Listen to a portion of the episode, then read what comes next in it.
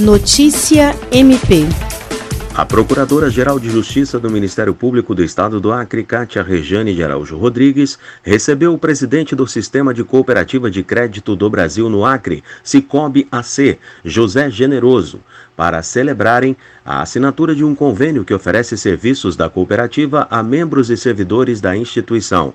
O ato da assinatura do convênio contou com a presença do secretário-geral do MPAC, promotor de justiça Rodrigo Curti, e dos diretores de Finanças e Gestão com Pessoas, Reginaldo Prates e Cláudio Roberto Ribeiro, respectivamente.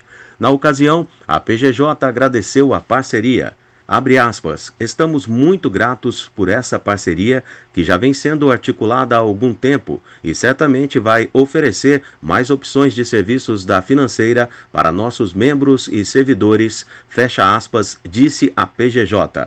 William Crespo para a Agência de Notícias do Ministério Público do Estado do Acre.